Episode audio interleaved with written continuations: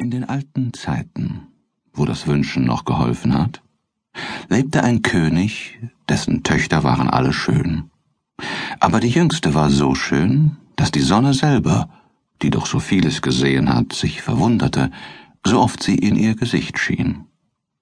Nahe bei dem Schlosse des Königs lag ein großer dunkler Wald, und in dem Walde, unter einer alten Linde, war ein Brunnen.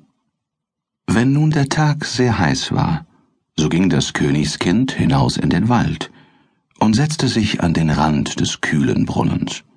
Und wenn sie Langeweile hatte, so nahm sie eine goldene Kugel, warf sie in die Höhe und fing sie wieder. Das war ihr liebstes Spielwerk. Nun trug es sich einmal zu, dass die goldene Kugel der Königstochter nicht in ihr Händchen fiel, das sie in die Höhe gehalten hatte, sondern vorbei auf die Erde schlug und geradezu ins Wasser hineinrollte. Die Königstochter folgte ihr mit den Augen nach, aber die Kugel verschwand, und der Brunnen war tief, so tief, dass man keinen Grund sah. Da fing sie an zu weinen und weinte immer lauter und konnte sich gar nicht trösten. Und wie sie so klagte, rief ihr jemand zu Was hast du vor? Königstochter, du schreist ja, dass sich ein Stein erbarmen möchte. Sie sah sich um, woher die Stimme käme. Da erblickte sie einen Frosch, der seinen dicken, hässlichen Kopf aus dem Wasser streckte. Ach, du bist, alter Wasserpatscher, sagte sie. Ich weine über meine goldene Kugel, die mir in den Brunnen hinabgefallen ist. Sei still und weine nicht, antwortete der Frosch. Ich kann wohl Rat schaffen, aber was gibst du mir, wenn ich dein Spielwerk wieder heraufhole? Was du haben willst, lieber Frosch, sagte sie. Meine Kleider, meine Perlen und Edelsteine, auch noch die goldene Krone, die ich trage.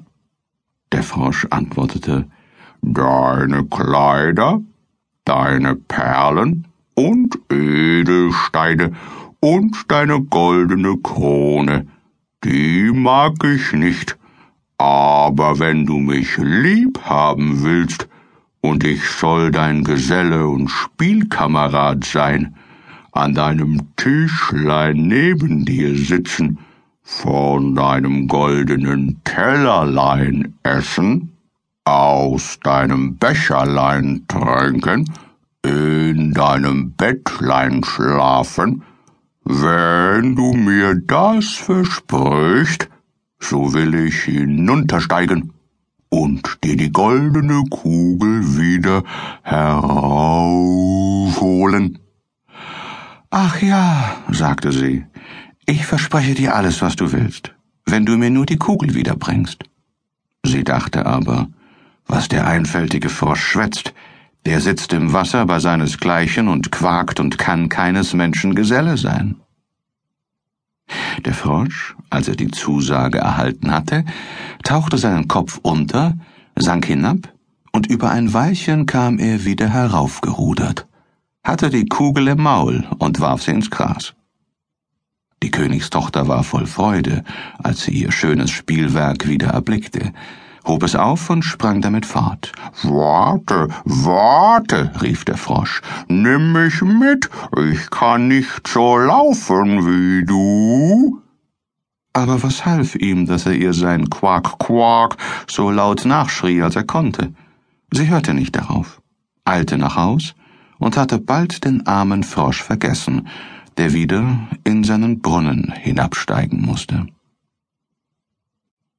Am anderen Tage, als sie mit dem König und allen Hofleuten sich zur Tafel gesetzt hatte und von ihrem goldenen Tellerlein aß, da kam, plitsch, platsch, plitsch, platsch, etwas, die Marmortreppe heraufgekrochen, und als es oben angelangt war, klopfte es an der Tür und rief Königstochter, Jüngste, Mach mir auf!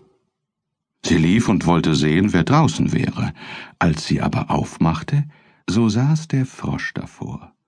Da warf sie die Tür hastig zu.